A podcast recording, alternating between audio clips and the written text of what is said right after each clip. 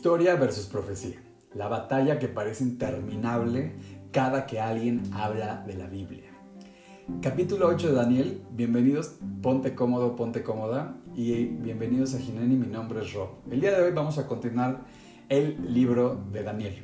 Y anteriormente vimos que el libro da un pequeño giro. Este giro deja la historia por unos momentos a un lado y se nos empieza a hablar de visiones. Y como vimos en el capítulo anterior, hay ciertos eh, mensajes que en la Biblia están blindados, que están ocultos. Y el día de hoy no es que sea la excepción, pero también el libro, el libro empieza a dar otra vuelta. Y tú puedes decir, oye, pero ¿por qué el autor hace esto? Bueno, para Daniel, las visiones que están teniendo son sumamente importantes. Y en el capítulo 8 no es decepción. Ahora, lo interesante del capítulo 8 es que se nos revela también el nombre, pareciera, de uno de los ángeles que están a cargo de llevar el mensaje acerca de que viene Jesús. Y me encanta cómo la Biblia conecta en el capítulo 8 al ángel Gabriel, quien es el mismo que va a hablar con María. Pero antes de empezar, quiero darte un poco de contexto. ¿Te has preguntado qué fácil es conectar con las historias? Piensa en tu serie favorita o en alguna película que te haya gustado mucho. ¿Por qué conectas con los personajes? ¿Por qué conectas con la historia? Y hay historias buenísimas, ¿no? Hoy en día tenemos las plataformas digitales y rápidamente puedes buscar una buena historia. Hay gente que le gusta la ciencia ficción, romance, lo que sea. Piensa en una buena historia. Ahora piensa por qué conectas con esa historia, por qué conectas con sus personajes, con los antagonistas, con los protagonistas, con los con el contexto, incluso con a lo mejor personajes secundarios. Piensa en los personajes que más te llaman la atención. Al final del día son actores, ¿no? Pero la historia busca transmitirnos algo. Busca que nosotros conectemos y entonces que puedas voltear a ver y decir, claro, yo me he sentido de esa forma. Que, que puedas eh, detonar o abrir tus emociones o incluso que pueda despertar en ti algo. Motivación puede ser, puede ser inspiración, puede ser pasión, puede ser dolor, muchísimas cosas. Incluso las películas de terror pueden despertar emociones en ti, lo cual me encanta. Y la Biblia no es decepción. En la Biblia vamos a encontrar muchísimas historias, muchísimas historias cautivadoras, muchísimas historias en donde fácilmente podemos conectar. Y qué fácil es conectar con las historias. La historia de José, incluso el mismo Jesús usa historias, la historia de David, la historia de Salomón, la historia de un montonal de personajes, como Ruth, como Abraham, como eh, Jacob, como Moisés, etc. Y entonces podemos ver las características de los personajes. Pero ¿te has preguntado qué difícil es conectar a veces con Jesús? Jesús pone los estándares sumamente altos.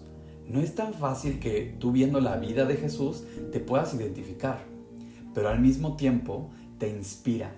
Tiene una manera de conectar con nuestro corazón que parece realmente sorprendente, que para muchas personas es difícil conectar con lo que Él está vivenciando, pero de acuerdo a su mensaje es muy fácil entender lo que Él nos quiere dar a conocer, la verdad.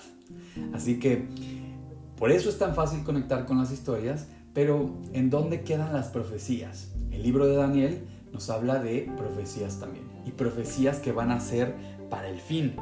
En el, en el versículo 16 dice, y oí una voz de hombre entre las riberas del Ulay que gritó y dijo, Gabriel, enseña a este la visión.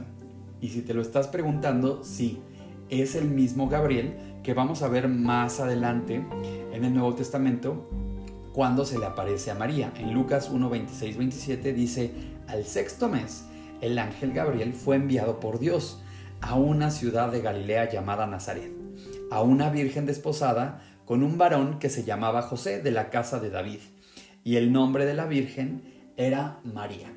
Y entonces, pues bueno, es este encuentro en donde a María se le revela y se le da todo el conocimiento de qué es lo que va a ocurrir, de que ella ha sido seleccionada para traer al Mesías, traer a Jesús. Pero lo interesante de todo esto es que, bueno, Gabriel le va a mostrar una profecía ahora ya no nada más a, a Daniel y a María, sino que va a abrir esa profecía para hasta el fin de los tiempos. Y entonces Daniel sabe lo que está en sus manos y sabe que lo requiere escribir. Pero imagina lo difícil y lo confuso que es escribir para Daniel. Piensa en este hombre que pudiera viajar a los días de hoy. ¿Cómo expresaría? ¿Cómo guardaría en su corazón? ¿O cómo se le mostraría qué es una computadora? ¿Qué es un país? ¿Qué es un continente? Eh, ¿qué, es un avión?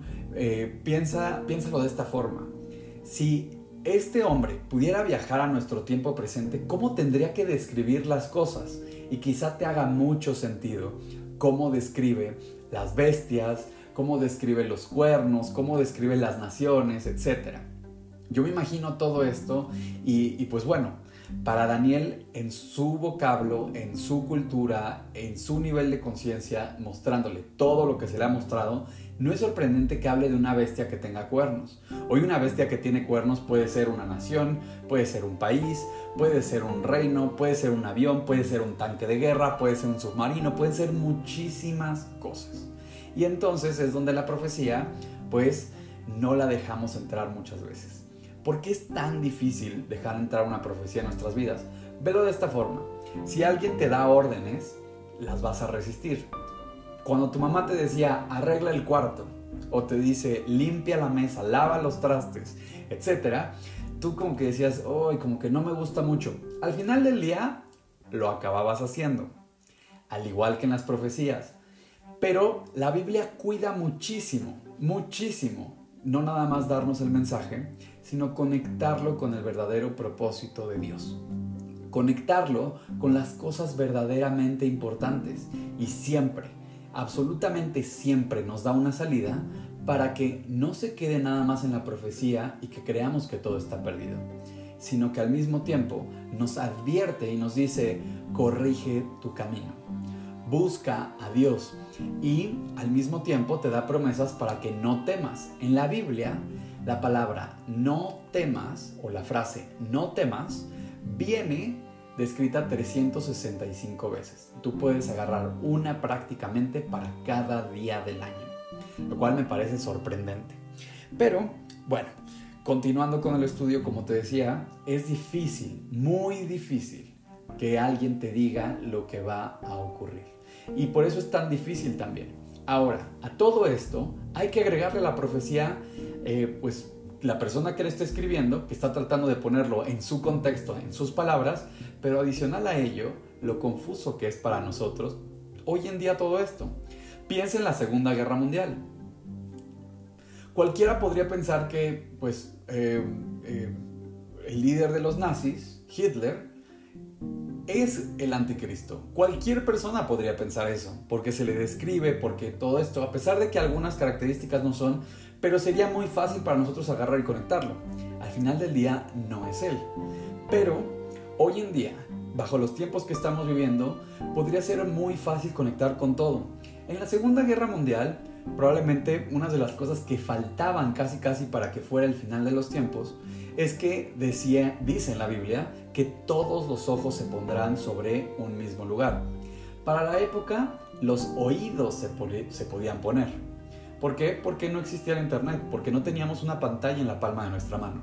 Pero hoy en día, algo puede estar ocurriendo en una parte del mundo y literalmente los ojos del mundo están puestos en ese lugar. Lo podemos ver con la pandemia, lo podemos ver en estos momentos con la guerra entre Rusia y Ucrania, que todos los ojos del mundo están puestos en un mismo lugar. Y eso es algo que anteriormente no ocurría. Anteriormente se podían poner los oídos en un solo lugar. Y la Biblia nos habla de eso. Pero hoy en día es muy fácil que los ojos de la humanidad, los ojos de todas las naciones, estén puestos en un mismo lugar al mismo tiempo. Y bueno, para continuar con el libro, eh, habla y dice, vino luego, en el versículo 17, cerca de donde yo estaba, y con su venida me asombré. Evidentemente, me imagino la imagen del ángel Gabriel, y al igual que María, se, turba la persona al, al ver esto, ¿no? Y me postré sobre mi rostro. Pero él me dijo, entiende, hijo de hombre, porque la visión es para el tiempo del fin. Entonces, se nos está hablando de los tiempos del fin.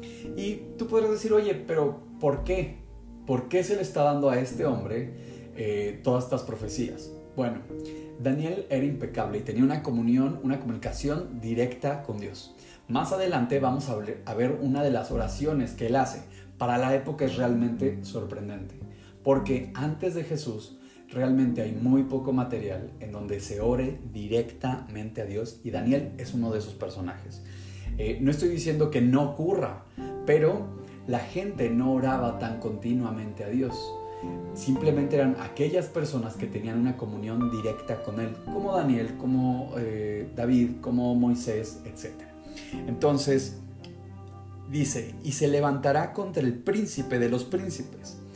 Eh, ya habíamos hablado de esto en el capítulo anterior, pero será quebrantado, aunque no por mano humana. Esto era de lo que te estaba hablando. Que Dios nos da la profecía, pero al mismo tiempo, eh, aquí explícitamente no es una de las ocasiones en donde nos dice no temas, pero nos deja una pequeña salida en donde dice no por mano humana.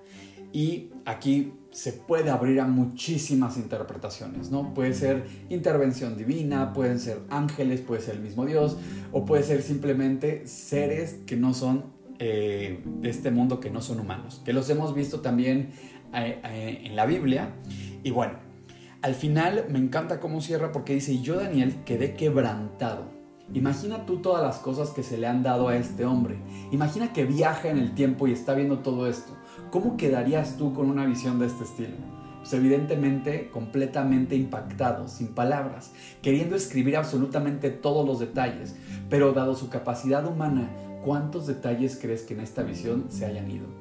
te invito a que la leas por completo para que puedas descubrir de qué habla este capítulo de la Biblia. Y dice, estuve enfermo algunos días, me lo puedo imaginar, y cuando convalecí atendí los negocios del rey. Así de impactante es la visión. La visión viene de Dios, se la muestra el ángel Gabriel a, Daniel, pero lo interesante también de todo esto es que siempre va Dios primero. Y aquí no es la excepción. Después de todo esto dice, y atendí después de que me alivié los asuntos del rey. Pero estaba espantado a causa de la visión y no la entendía. Y pues sí, una de las preguntas que es, difícil de contestar y te la hago con todo propósito es, si, el día de hoy tú mueres, ¿en dónde abres los ojos? Y es justamente de lo que habla la Biblia. Ahora, en la Biblia, como te dije, no todo está perdido al final de cada podcast yo siempre cierro eh, con una oración. Y esa oración tiene el propósito de que tú puedas conectar con Dios, que puedas tener una relación interpersonal con Él, que entiendas que Dios te ama, que tiene un plan para tu vida, que sin embargo nosotros en nuestra naturaleza humana, como la que te acabo de hablar, pues elegimos alejarnos. Eh, a veces por nuestra misma condición humana y elegimos quizá no poner atención, porque puede ser aburrido, porque en este momento no me importa, pero piensa en cuántas veces que has tenido un problema, entonces si estás dispuesto a escuchar. Sin importar tu situación, Jesús lo que busca es que nos acerquemos a Dios, limpiar nuestra vida y hacer que tengamos vida eterna. Así que en Apocalipsis 3:20 hay un versículo que dice, He aquí, yo estoy a la puerta y llamo.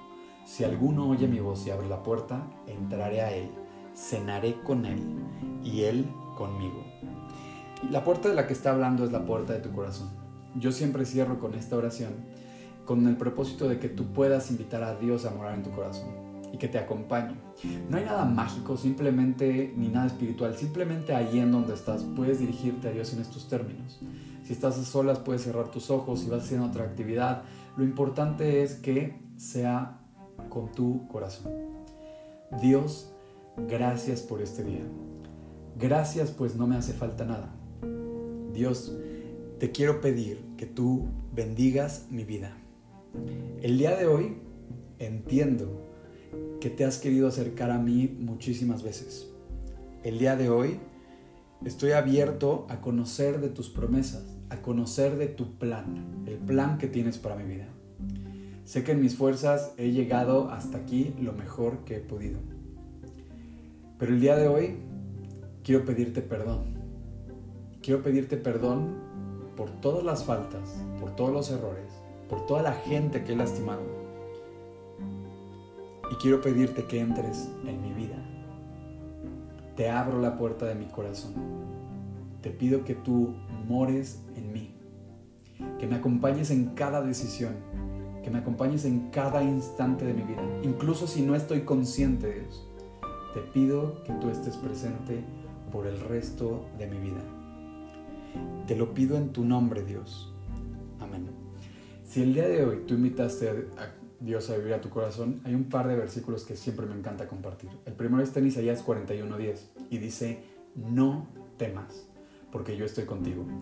No desmayes, porque yo soy tu Dios que te esfuerzo. Siempre te ayudaré, siempre te sustentaré con la diestra de mi justicia. Y otro de los versículos que me encanta también, que está también en Lucas capítulo 1, cuando justamente Gabriel eh, le está diciendo a María, es, son palabras de Gabriel y es un versículo realmente precioso. Lo vas a encontrar en Lucas 1, versículo 37. Dice, porque nada hay imposible para Dios. Y sin importar tu situación, sin importar eh, cómo te encuentres en este momento, Dios tiene un plan para tu vida y Dios puede transformar tu vida. Dios puede limpiar tu vida, puede limpiar tu corazón, sin importar lo destrozada, sin importar lo desordenada que se encuentre. Pues para Dios no hay imposibles. Si te gustó, dale like, compártelo. Eh, me puedes escribir también a la cuenta de Twitter, la cual te dejo siempre en el título. Y espero que tengas una excelente semana y que Dios te bendiga.